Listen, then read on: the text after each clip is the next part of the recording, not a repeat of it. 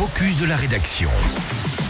Vous en avez peut-être déjà entendu parler. Les communautés de communes Pays du Mont-Blanc et de la vallée de Chamonix-Mont-Blanc viennent d'éditer les carnets de rendez-vous en route vers un pays d'art et d'histoire. On vous explique le concept dans ce focus de la rédaction Émilie. Et oui, plus d'une centaine d'animations sont inscrites dans ce nouveau carnet de rendez-vous culturels, un guide d'activité réalisé en partenariat avec les acteurs culturels locaux.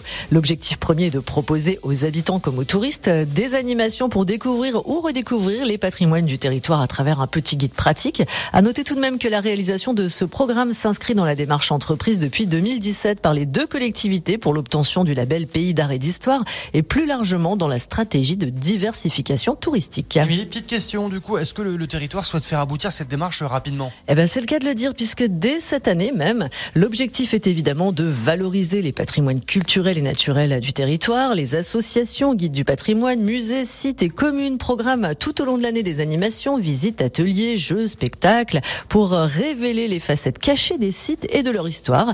Chaque année, un thème et roulement de tambour pour 2023. Le thème choisi, une montagne d'inspiration. De quoi mettre en lumière celles et ceux qui ont puisé leur inspiration du pays du Mont Blanc, de Chagall à Viollet-le-Duc, en passant par Samivelle ou encore les Frères Lumière. Quelques noms d'une longue liste de ceux et celles dont le génie créatif a été mis en ébullition par la beauté du panorama.